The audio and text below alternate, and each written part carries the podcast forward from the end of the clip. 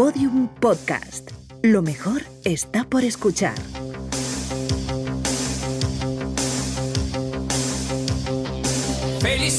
Pongo la tele y echan, como no, un partido de fútbol. Al final, gana el equipo de Messi, que ante los micrófonos de los periodistas suelta, me siento tan feliz. En el metro, dos amigas comparten sus confidencias. He discutido con mi pareja, cuenta una, pero justo ahora me acaba de mandar un WhatsApp con un te quiero. Mira a su amiga y le dice, soy feliz.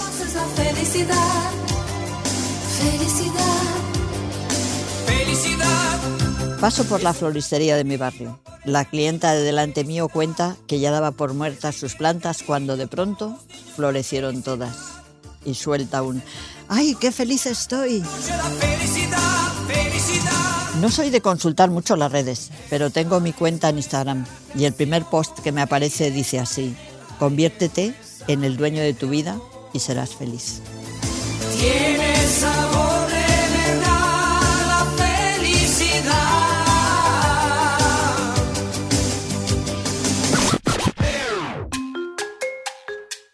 Bienvenidos a Suena Carmena, un podcast de conversación tranquila que pretende romper tópicos de nuestro día a día. Episodio 5. Soy feliz.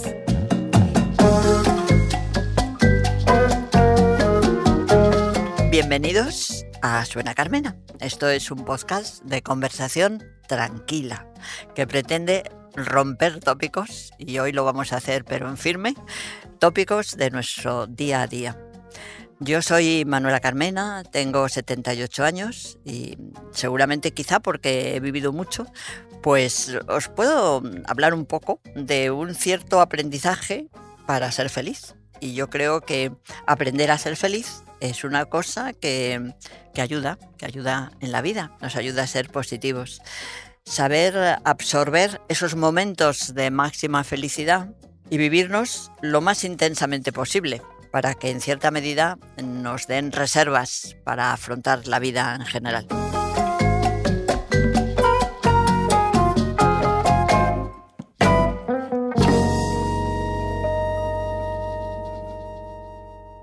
Esta vez dejadme ser feliz. Nada ha pasado a nadie. No estoy en parte alguna. Sucede solamente.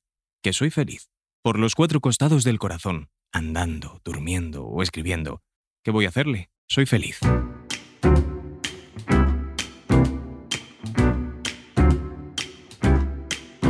Y hoy tenemos a unos invitados estupendos. Pues tenemos en primer lugar a Lola Salvador, que es eh, una gran profesional de contar vidas de otros, porque ella es guionista, es novelista y luego encima da muchísimos cursos, es muy profesora en la medida en la que ella quiere enseñar lo que sabe, porque estoy segura que uno de sus objetivos es a través de la utilización de sus palabras intentar que el mundo vaya mejor. Y nos acompaña también arroba Balmaseda, que os tengo que decir que es Alejandro, aquí entre, entre nosotros, y luego pues nada menos que Natalia XPRR, y que mm, la verdad es que tienen cerca de medio millón de seguidores en Instagram. Esto es Alejandro, pero Natalia es una TikToker con cerca de 400.000 followers. Qué nivel, ¿eh? Jóvenes, mayores, de palabras, de guiones, de novelas y de redes es la mezcla de esta vida. Palabras, novelas, guiones y redes, redes, TikTok y todo eso. Bueno, pues ahora vamos a la receta. Ya hemos dicho que eh, cuando publiquemos todos este podcast daremos un apéndice en el que explicaremos bien las recetas porque vamos a veces muy deprisa, ¿no? Pero yo creo que para hablar de la felicidad he buscado una receta ligerita porque fijaros lo que yo creo, que cuando uno come mucho o bebe demasiado, está muy pesado y no tiene como posibilidad para sentir la felicidad. Estar ligerito es bueno. Entonces hoy voy a daros una receta que tiene una raíz además siria y oriental muy bonita, que es la ensalada de naranja que se hace cortando las rodajas de naranja, poniendo aceite, eh, poniendo sal y poniendo cebolla. es buenísima, es muy particular, pero es muy buena. Si alguien quiere añadirle algo más, pues se le pueden poner unas rodajitas, unos filetillos de salmón, y luego añadir a lo mejor unas ciruelas negras para que el plato sea más bonito, ¿no? Pero bueno, ahí está la receta.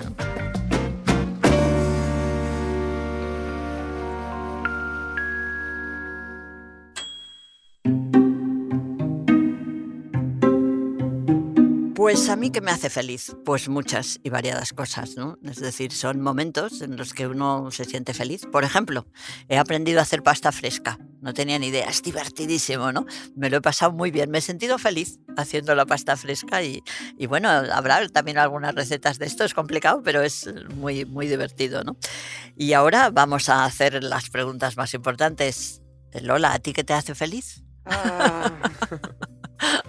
Yo no identifico la felicidad, no la identifico desde, desde que empecé a pensar siendo pequeña, ¿no? Y, y, que ya aquello de feliz tal, feliz cual y todo aquello me sonaba como los Reyes Magos, porque yo me di cuenta que los Reyes Magos eran mentira, pero inmediatamente, ¿no? ¡Jo, qué lista! Yo tardé mucho en... en bueno, claro. Es que, claro, es que tenemos que... ante nosotros a una inteligencia importante. Claro, claro, no sé. Debe de ser porque yo soy mayor que tú, como sabes, ¿no? Sí, pero aunque, tú me aunque tú me trates como si fuera más pequeña, ¿no? Porque Manuela es estupenda, Manuela tiene las ideas muy claras, ¿no? Y ella también seguro que si rasca en su memoria de niña, esto de la felicidad no lo vería tan claro, pero luego ya lo pensará y ya lo hablaremos en, en algún otro momento de, de, recetas. No, la felicidad, um, yo no, no me gusta la idea de la felicidad. O sea, si alguien, todas estas personas que tú has escuchado, Messi diciendo soy feliz, dice, tú eres un cursi, que lo que pasa es que le das al balón como nadie, eres muy bueno y ya está, ¿no? Y las chicas que dicen mi tal, mi no sé qué, dices, oye, pues qué bien, ¿no? Este tío finalmente se ha dado cuenta que soy una joya y que, bueno... bueno, y eso da felicidad, ¿eh? Pero es que por eso te digo que la idea de la felicidad me parece que es un, tiene un, un tono cultural, por lo menos dentro de nuestro entorno, porque en el entorno anglosajón el ser happy tiene una cosa alegre, la felicidad aquí es más trascendente, ¿no? Este castellano, la felicidad, sé feliz, oiga, su madre que sea feliz, ¿no? Yo quiero ser consciente, quiero no conformarme, y la idea de la felicidad yendo a la RAE, ¿no? Es el, la conformidad espiritual, física, con un ambiente, con un sentimiento, y todo eso a mí me parece una engañifa. Pero la felicidad, eh, pero es que eh, soy tan vehemente hablando de esto porque es algo que descubrí muy pequeña y con lo que he batallado eh, en, muchos, eh, en muchos ambientes. ¿no? Yo creo en la alegría, locamente, ¿no? Creo en la alegría, creo en la ironía. Hay, lo único que he hecho para intentar moderar un poco mi apasionada odio hacia la idea de la felicidad, apasionado, el, uh, es mirar unas frases esta mañana mientras que te esperaba Manuela, ¿no? De gente.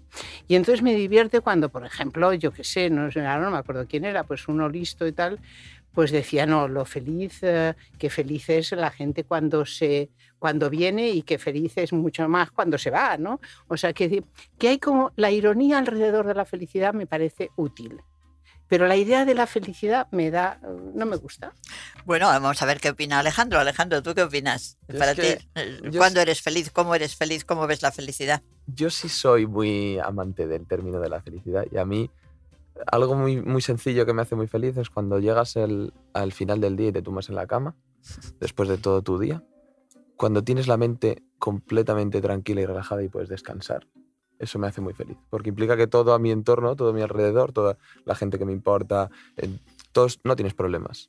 Y eso a mí me genera una sensación de felicidad. Eh, Natalia, ¿a ti qué te hace feliz? A mí me hace muy feliz estar en paz conmigo y con los demás. Esa es la clave para mí. Fijaros, yo me gustaría que profundizáramos ahora un poco, aunque ya sabemos que eh, para unos u otros de los que estamos participando en este podcast, eh, el concepto de felicidad es diferente, podemos ir homogeneizándolo hablando pues de la alegría, como decía Lola, de la paz, del sentimiento de- de tranquilidad, de conformidad que a ti te da cuando llegas eh, por la noche y te sientes eh, conforme contigo mismo, ¿no? Relajado, ¿no? Entonces, eh, claro, aquí es divertido que nos juntemos jóvenes y mayores, ¿no? Entonces le voy a hacer una otra pregunta. Y es, aunque tú nos digas que para ti la felicidad fundamentalmente puede ser alegría, ilusión, entusiasmo y no esa, esa descripción que, que la ves negativa porque la ves falsa, ¿no? Eh, ¿Cuándo te has sentido más feliz? ¿De niña, de joven, de adulta o, o ahora de mayor? No sé. Porque yo me quedé un poco en, en ser esa persona que resolvió las grandes cuestiones de la vida, de la muerte, de la existencia de Dios o no, cuando tenía cinco o seis años. Ya te digo que yo soy un poco retrasada en eso, ¿no? Quizá puedes decir, hombre, qué niña, qué cuánto pensaba. Yo pensaba mucho de pequeña, pero no nos hacía caso nadie. Y yo pensaba, me gustaba muchísimo pensar. Y entonces, como eso lo resolví entonces, pues ahora no sé qué decirte. Yo sigo siendo esa persona rebelde, furiosa, rabiosa, que quiere arreglar las cosas, que, que se enfada con todo.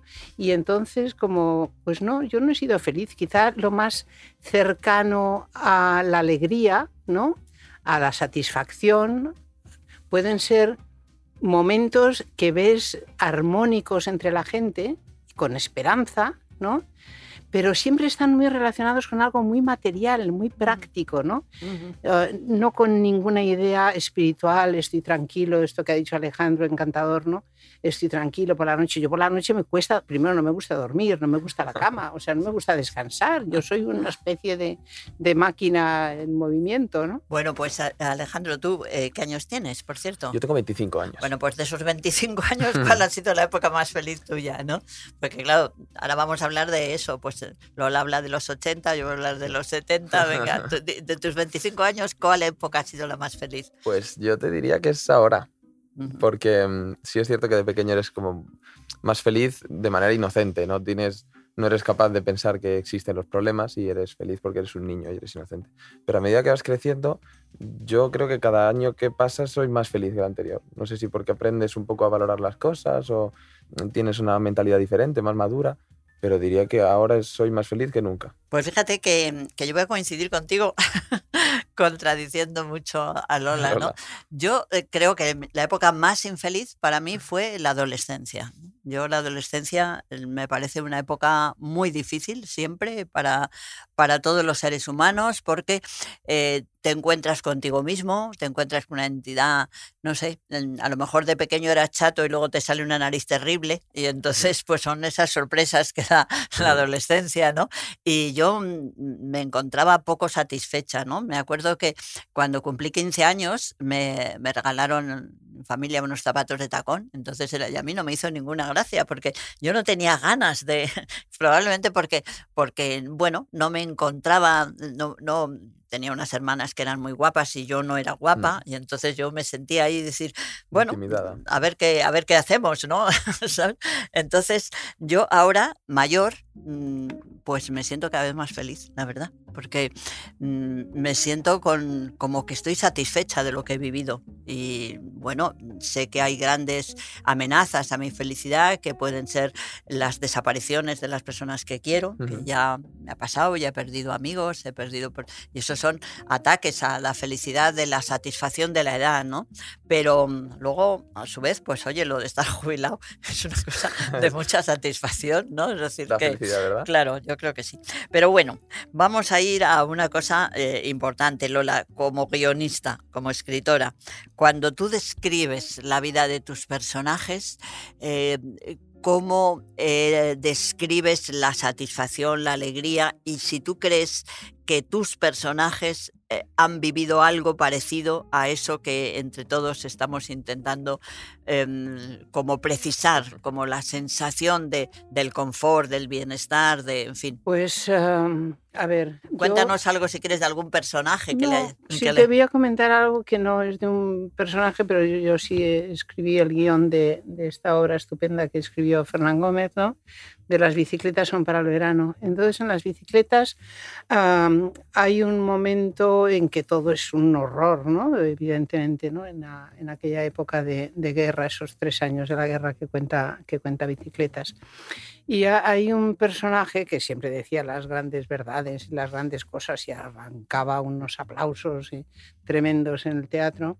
Y, ah, y decía el personaje, a este valle de lágrimas hemos venido a pasarlo lo mejor posible. Digamos que yo estoy cerca de eso, ¿no?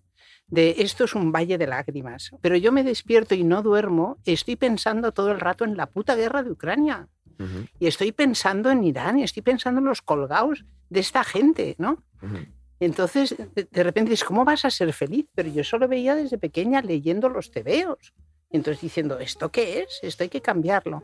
Anoche, no durmiendo, me, puse a ver una cosa de esas de que pones la tele para ver si realmente ha pasado algo nuevo. Y había un, uh, un programa muy divertido de los 79 géneros de primates que hay en el mundo y de una gente que va por ahí la, la selva viendo a estos primates. ¿no? Y había un personaje que finalmente ve el número 79, uno que lleva toda su vida viendo a estos monos ideales en distintos uh, sitios del mundo. ¿no? Y él hablaba de la felicidad de haber visto al número 79. ¿no? Entonces yo decía, ah, puedo utilizar estos los primates para no ponerme tan fiera y solamente hablar de la guerra y del horror que nos rodea, ¿no? Pero yo siempre he sido muy consciente de que la felicidad era una trampa, era como se parecía al cielo, a las grandes eh, cosas y además si lo pensamos de verdad, siempre está alrededor de eso, ¿no? De la felicidad del paraíso para el mundo islámico, de la felicidad de irse con Dios a- y los ángeles a no sé dónde, ¿no? Entonces esos conceptos, Sí, digamos, lo, lo tienes una connotación religiosa también, ¿no? tiene una connotación religiosa, evidentemente, que está ahí en la sociedad.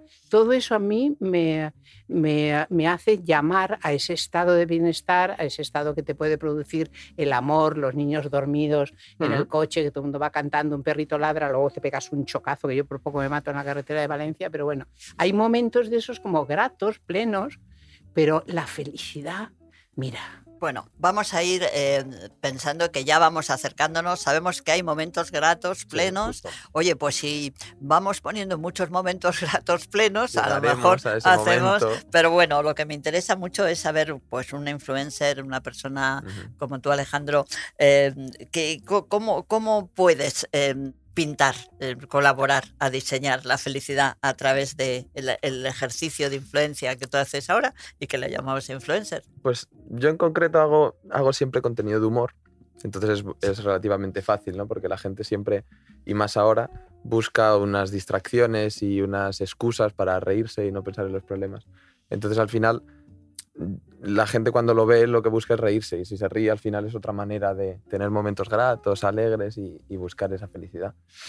Entonces, pues bueno, es relativamente sencillo que cuando tú te dedicas a hacer contenido humorístico, pues la gente lo disfrute y al disfrutarlo pues se ría y se olvide un poco de sus problemas y se, sea un poco más feliz. Teníamos un debate eh, muy interesante y es el que eh, la justicia es eh, como un elemento absolutamente imprescindible para la satisfacción, ¿no? Para esa satisfacción. Ya no hablamos de felicidad, sino para sentirse satisfecho, ¿no?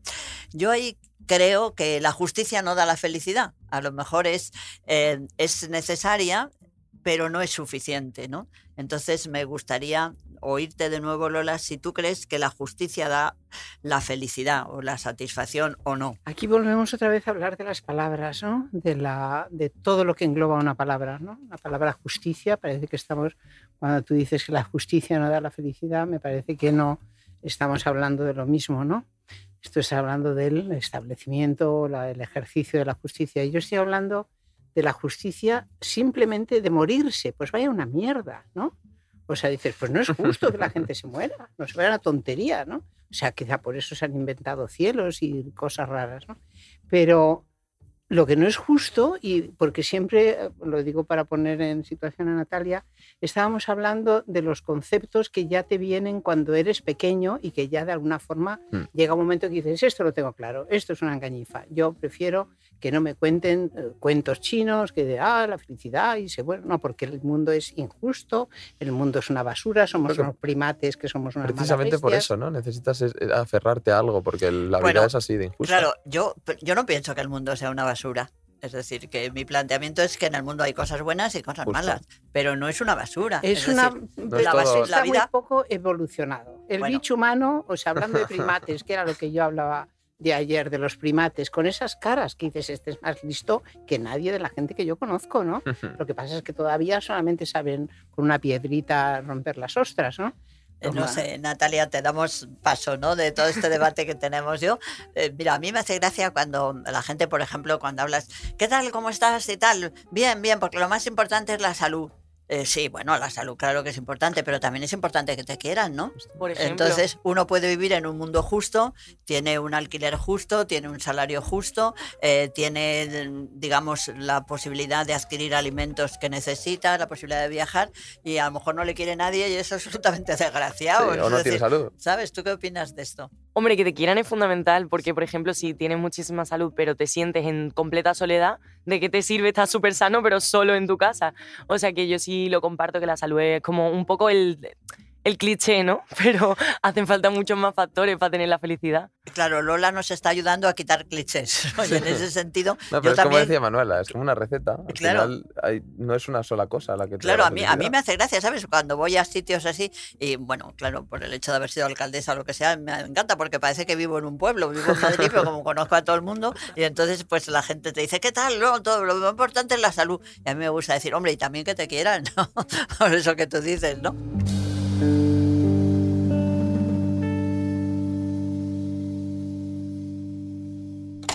He vivido muchas cosas. Y creo que ahora sé lo que se necesita para ser feliz. Una vida tranquila y alejada en el campo, con la posibilidad de ser útil a otras personas con las que resulta fácil hacer el bien. Quizá un trabajo que sea de algún provecho. Y luego descansar, la naturaleza, libros, música. Esa es mi idea de la felicidad.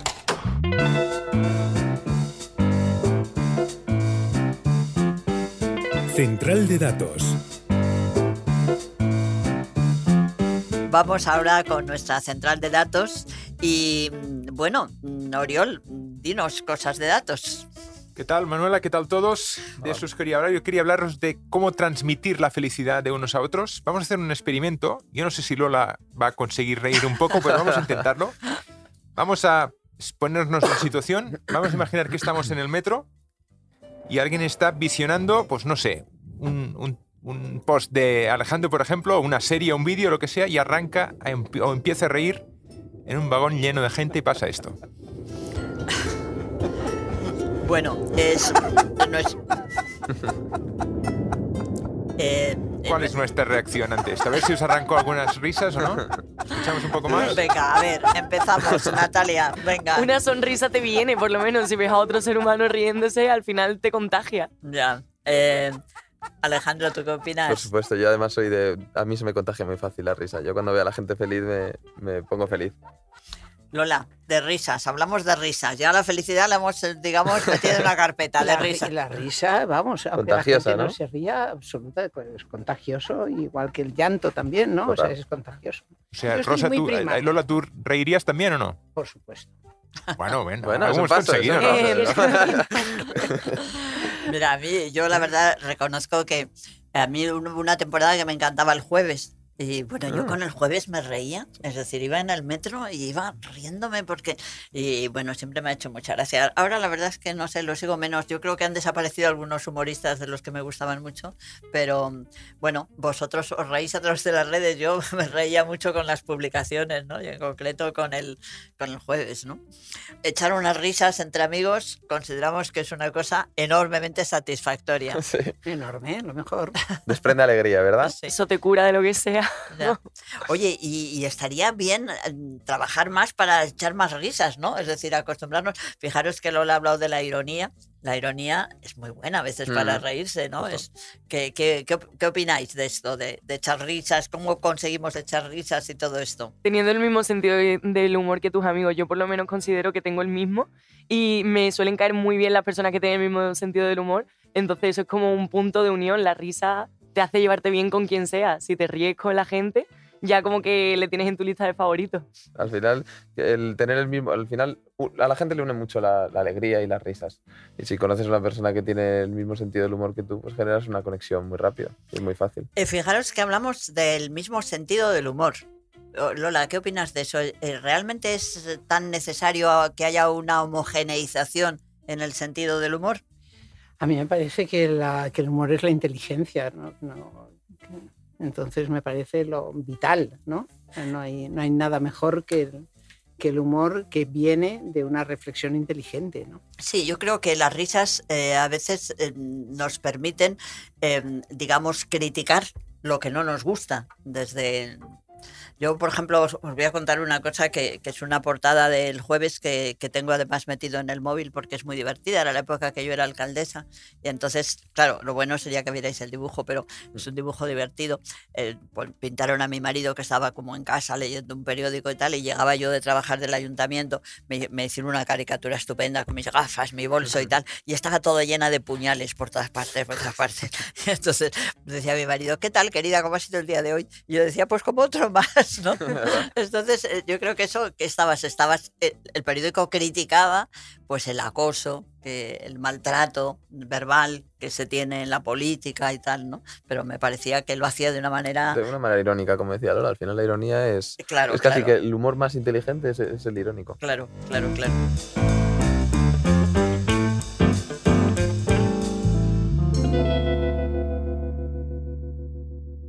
He cometido el peor de los pecados que un hombre puede cometer.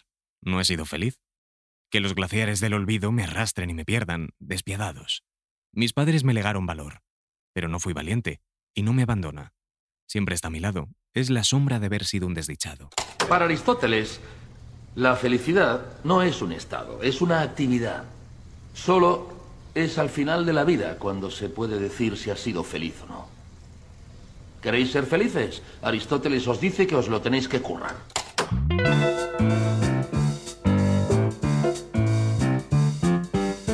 Central de Datos. Bueno, pues venga, seguimos con los datos. Muy bien, resulta que en el mundo hay tres países que tienen o tuvieron un ministro de la felicidad. El último gobierno de los Emiratos Árabes, por ejemplo, capital Qatar, tuvo un ministro de la felicidad, pero lo siento porque lo destituyeron hace un año aproximadamente. Venezuela tiene también un viceministro para la suprema felicidad social del pueblo. Según su memoria que he consultado, cualquier ciudadano puede dirigirse a él ante problemas de índole, índole social. Pero me interesa el tercer ejemplo, que es para mí el más interesante, que es Bután, que es el país considerado más feliz del mundo. También tienen un ministro de la felicidad. No sé, Manuela, si podríamos tener un concejal en el ayuntamiento dedicado a fomentar la felicidad de los madrileños. Pues fíjate que no me parece mal, ¿eh? Y ¿No? yo, aunque os pueda sorprender, porque, no sé, de alguna manera a mí me gusta mucho recordar que la primera constitución democrática de nuestro país, que es la constitución de 1812, que fue además eh, eh, eh, promulgada un día de San José y por eso la llaman la Pepa, pues planteaba que un objetivo de la política era la felicidad de los miembros, ¿no? De los- Alejandro, Alejandro podría ser un concejal.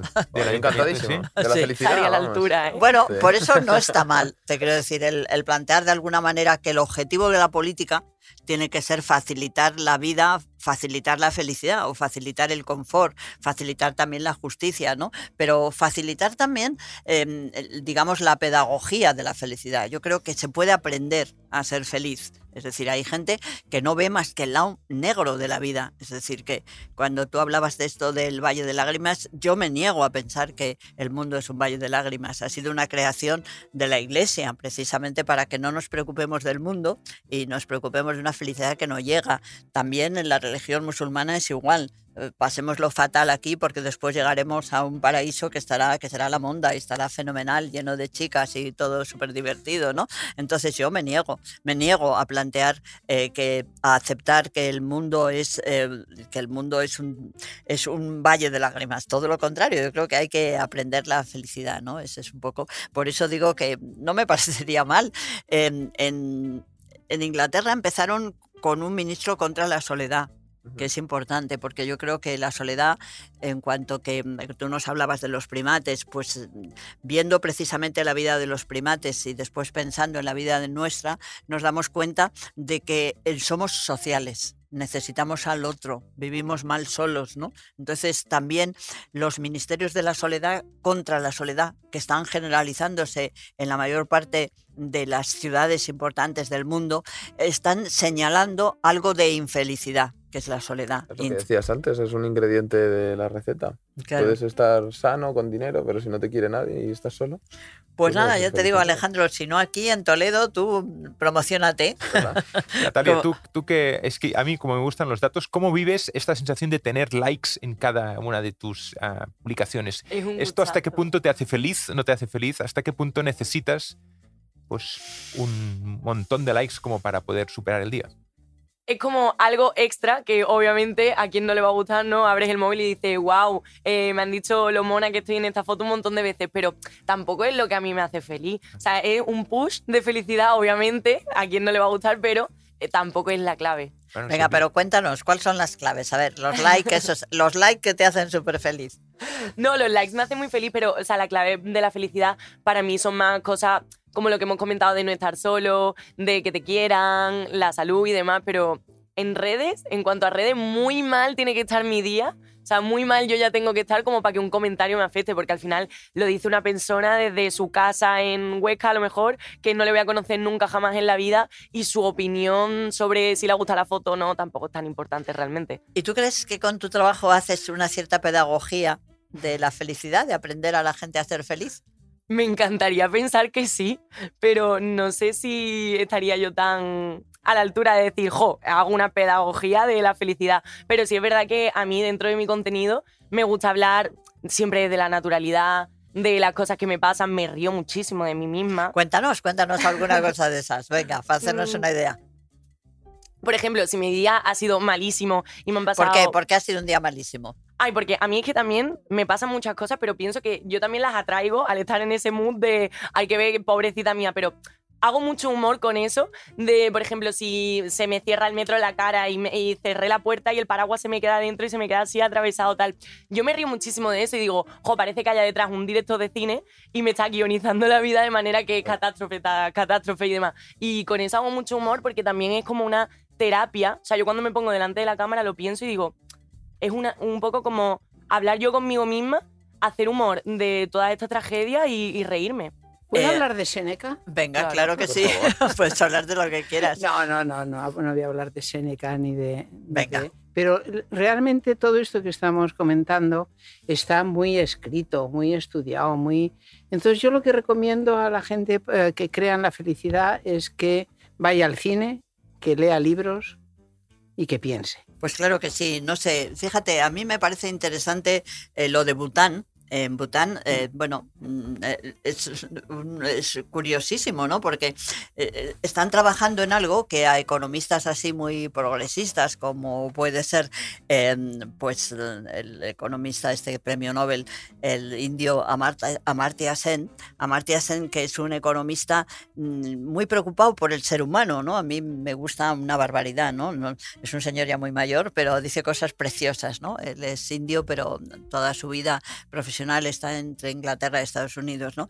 Y él le interesa mucho no solamente eh, hablar de los índices de desarrollo de la sociedad, sino de los índices de la felicidad, ¿no? Es decir, y él se vio interesado por lo que estaban haciendo en Bután, ese país pequeñito, en el que están trabajando mucho sobre cómo analizar cómo la gente puede conseguir la felicidad o, o el mayor cúmulo de satisfacción o el mayor cúmulo de alegría, para emplear términos que nos puedan, eh, nos puedan unir. Mira, Manuela, te digo datos de este, precisamente de, esta, de este índice de felicidad nacional bruta que comentas. España está en el puesto 29. El último de la lista, Afganistán. Y el primero de la lista en Europa es Dinamarca. Anda. Dinamarca es el país europeo más feliz de todos, aunque es el país en, en el que se pagan mayor número de impuestos. O sea que esto de pagar impuestos no, no correlaciona con la felicidad. Ah, Hay una cosa eh, curiosa que ahí le daría razón a lo que decía Lola. Dinamarca probablemente es uno de los países más justos, en el sentido de que el nivel de vida es más o no, y menos. que los impuestos seguramente están consiguiendo cosas para que la Claro. gente esté más satisfecha. y más- Exactamente. Probablemente. Por eso eso. te quiero decir eso que tú decías, es decir, eh, la justicia yo creo que es necesaria, mm, pero no es suficiente para conseguir la felicidad, ¿no? Pero bueno, eso está muy bien. ¿Y nosotros en el 29, qui- sabemos quién es el 28 o no? Ah, ahora me has pillado. Aquí no tengo la lista entera. El primero es Bután, España el 29. Y después tengo otro dato interesante, que es el de los premios Nobel de Economía, que consideran que eh, la felicidad se consigue a partir de 100.000 euros anuales. Y si tienes no cuenta sé. en Suiza también. Más. A ver, ¿qué os parece? Es creíble, este el dinero da la felicidad, topicazo para discutir, pero Venga. 100.000 euros es una buena cantidad o no? A ver, Es otro chicos, push, ¿no? tú, tú ahora mismo eres muy feliz, pero... Y lo feliz que sería con 100.000 euros más, pues más feliz, desde luego, claro. Pero o sea, 100.000 euros sí que es, a lo mejor es una cifra interesante porque no te hace rico. Obviamente una persona no vive con 100.000 euros toda su vida, pero 100.000 euros sí que te dan para estar tranquilo a nivel mental, porque al final es lo que la pregunta de si el dinero da la felicidad o no. No es que el dinero dé la felicidad plenamente, pero la falta de dinero genera una cantidad de problemas terrible. Entonces encuentras en el dinero esa llave para solucionar todos los problemas, ayudar a tu familia, como que te da un alivio, entonces te ayuda a ser feliz. yo creo, Alejandro, que el dinero no da la felicidad, pero el no dinero da la infelicidad, la pobreza. La pobreza evidentemente es algo que genera infelicidad y ahí volvemos de nuevo. La pobreza es absolutamente injusta, en la medida no, no tiene sentido que una persona no tenga lo que necesita para vivir, pero mm, la justicia tampoco da la felicidad, ¿no? Yo creo. Por ejemplo, Alejandro, Dime. ¿cuántos likes necesitas para que te den plena felicidad en tu día? Pues yo creo que sí que hay una media, porque al final parece que no, pero de alguna manera u otra aprendes a vivir con, con, con todos los números de las redes, intentas aprender a que no te obsesionen, pero siempre hay un punto en el que te afecta en mayor o menor medida y cuando tú subes un vídeo al que pues que has dedicado un tiempo, un crees que puede funcionar, que a la gente le puede hacer feliz y no funciona, a mí, por ejemplo, yo te puedo decir a día de hoy que no me afecta, pero en tu cabeza está. Y tú lo ves y dices, me, me cago en la mar, ¿cómo, cómo no ha ido bien este vídeo? ¿Cómo no? Y yo creo que sí que hay una media. Yo, mira, te diría que si un vídeo en Instagram, no en TikTok, en Instagram, si un vídeo no llega mínimo a los 10.000 likes, para mí ha ido mal. No es que me afecte negativamente y me haga estar triste, pero si, tu cabeza siempre va haciendo un, esta es la media, esto es, esto es lo mínimo, esto... y cuando bajas de ahí, pues tu cabeza ya está diciendo, me cago en la mar, ¿por qué, ¿por qué no va bien? Y cuando va para arriba, dices, qué bien. Entonces, obviamente altera tus emociones. Aprendes a vivir con ello, a controlarlo, a no, no dejas que te afecte emocionalmente, obviamente, en tu día a día, pero siempre está ahí la cabeza dándole vueltas a los numeritos. Claro, es que al final es exponerte, entonces detrás de un vídeo hay algo tuyo. Siempre. Y es como, por ejemplo, yo cuando edito hago muchísimos cortes. Claro. Y yo hay veces que me río muchísimo, que es como, joder, eh, esta tía se está riendo de lo mismo que ella hace, súper un poco narcisista, digamos, pero, José, a mí me hace muchísima gracia. Y luego el vídeo no funciona, digo, es que me ha hecho gracia a mí, ha hecho gracia en mi casa y ya está. O sea, era un concepto mío y te da pena de decir, joder, como mi hijito, he subido una parte de mí y no ha hecho gracia. Entonces, te entiendo. Muy bien, vamos con, una, con un último test para ver cuál de los tres invitados nuestros, Manuela, si quieres te incorporas también, cuál de los cuatro pues es el más feliz de todos. Venga, tú empieza el test. Me pregunto, o os pregunto, me quejo pocas veces de lo que me ocurre en mi vida. ¿Esto os pasa a menudo? ¿Os quejáis de vuestra vida o no? ¿O la asumís? Yo no me quejo jamás. Yo creo que me quejo muy pocas veces. de- es algo que reflexiono además a menudo. Cuando te pasa algo por lo que te vas a quejar, siempre digo, ¿qué es, qué ¿cómo de relevante es esto? Si es una tontería muy banal, pues la dejo pasar y ya está. Yo me quejo muchísimo y tengo que aprender a, a gestionar esa queja. Muy bien. En general estoy satisfecho o satisfecha de lo que me rodea, Manuela. Eh, no mucho, no, porque precisamente me gusta cambiarlo, porque lo que me rodea hay muchas cosas que no me gustan y entonces me siento feliz cambiándolo, consiguiéndolo un poquito. Me gustaría tener muchas cosas que hoy no poseo, Alejandro. Es, es complicada porque sí y no. O sea, actualmente no cambiaría absolutamente nada de mi vida, pero, pero sí me gustaría tener más cosas de las que poseo. Sería un poco ambicioso, pero sí, claro que tendría más cosas. Si pudiera volver a nacer, Lola, repetiría mi vida. No, qué aburrimiento, ¿no? Genial. Ya lo has vivido, ¿no? Natalia, me encanta disfrutar de los pequeños placeres de la vida. Me encanta. Lo ¿Por qué? mejor. Jo, son pequeños regalitos que te va haciendo el día, pequeñas dosis. Al final es verdad que suena mucho a cliché, pero sin esas pequeñas cositas, ¿qué sería de la vida? Las pildoritas. Claro. Manuela, por norma general, yo creo que esta vas a contestar que sí. ¿eh? Suelo sonreír. Sí, por supuesto. claro que sí, me encanta sonreír. ¿Tengo conflictos pendientes de resolver con personas de mi entorno, Alejandro? ¿No? Absolutamente ninguno. ¿No? ¿Nadie tiene conflictos pendientes de resolver? Siempre queda algo, lo que pasa que si deciden no resolverlo porque sabes que no merece la pena. Y la última, vivo en un ambiente tranquilo y que no me genera conflictos en mi vida. Yo vivo en un mundo complejo, mm, difícil, me crea muchísimos conflictos y los soluciono como puedo. A veces eh, con bofetadas eh, intelectuales y otras con eh, no dormir, intentar mejorar cosas, pero conflictos a punta de pala. Muy bien. ¿Qué os ha parecido? ¿Alguna cuenta pendiente que, que os genere todavía infelicidad en vuestras vidas que sería bueno resolver?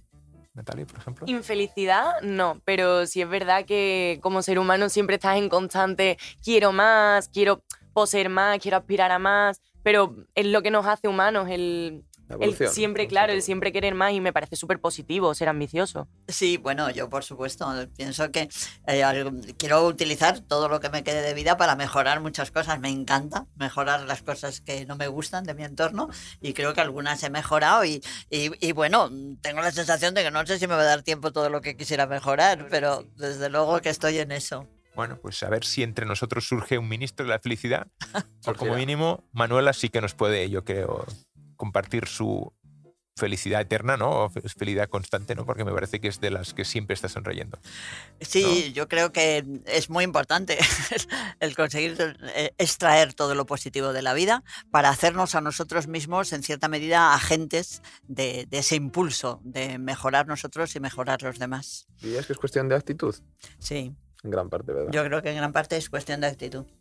De mirar, de escuchar ahí, decía Lola algo, eh, leer, leer, eh, aprender, todo eso son eh, inyecciones para entender. Y cuando entiendes tienes más capacidad de empatizar y más capacidad de ser feliz y hacer felices a los demás. Volviendo a los primates, lo bonito de los primates es cómo les gustan las hojas, ¿no? Cómo se comen las hojitas, cómo la brisa del... Eso me parece que tiene que ver con esa idea que definiría el diccionario de la felicidad, que es algo que está en la naturaleza y que dices, qué cosa, cómo suenan las olas, ¿no? Cómo eh, se mueven con calma y sin demasiado frío ni calor unos árboles en una tarde donde todo parece en armonía, ¿no? ¿Esto da para una foto tuya o para una imagen tuya? Bueno, no hay nada que quede mejor que un entorno así natural, o sea que desde luego, claro que Este sí. que nos estamos cargando. Ya. Bueno, pero somos conscientes de que hay que mantenerlo y algunas cosas lo vamos consiguiendo, ¿no? Es una balanza, ¿no? Entre evolución y... Sí, eso es. Y hay que ver cómo vamos ahí. Algo que yo creo que también es la clave de por qué quizá los primates eran más felices, es porque al final un poco la ignorancia, ¿no? El hecho de, porque yo a veces lo pienso y digo, jo, qué feliz es la gente ignorante que no sabe los problemas que hay y Los demás. niños, por ejemplo. Sí, por ahí, ejemplo. ahí cuando- va lo que ha dicho, ahí va lo que ha dicho Natalia. En mi Nada, opinión, yo- yo, es súper Natalia- feliz la gente ignorante. Natalia, no estoy de acuerdo, no estoy de acuerdo. La ignorancia es una de las grandes fuentes de infelicidad. Yo ¿Sí? creo que no hay más infelicidad que el que no sabe leer. Más Por infelicidad. ejemplo. Claro, no, no. Yo eh, creo que eh, nos hemos hecho aquí un lío con lo de los primates es de Lola. ignorancia. Los primates no sabemos si son felices o no porque no hemos tenido comunicación con ellos, ¿no? Y la verdad, yo creo que muy, Pero muy cómo miran. No, no, no, nada. adiós los primates. Estamos aquí nosotros y yo creo que la felicidad es un instrumento de la conciencia y cuanto más se sabe y cuanto más aprendemos, más capacidad de felicidad tenemos, Natalia. creo. Pero cuando no sabes, por ejemplo, los problemas que te van a venir o las cosas que están pasando, Pues vives te- como en una burbuja Déjate que te, falsa de... te vienen los problemas y luego te, te encuentran que no tienes recursos, así que muchísimo peor. Nada, la felicidad a través de la cultura, a través de la información, a través de todos los días aprender. Bueno, pues yo creo que hemos llegado al final. Muchísimas gracias a todos. Lola, Alejandro, Natalia, Oriol, sois maravillosos. Muchas gracias a Muchas todos. a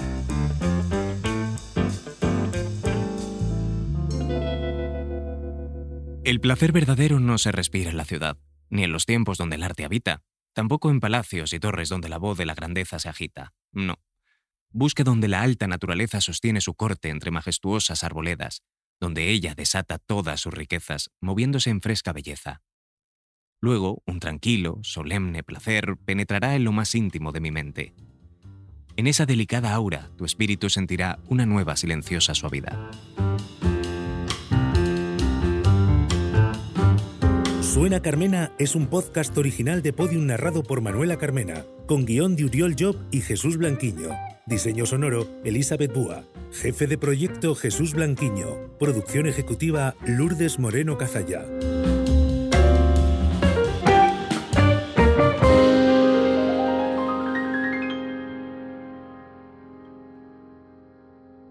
Escucha todos los episodios en Podium Podcast y todos los agregadores de audio.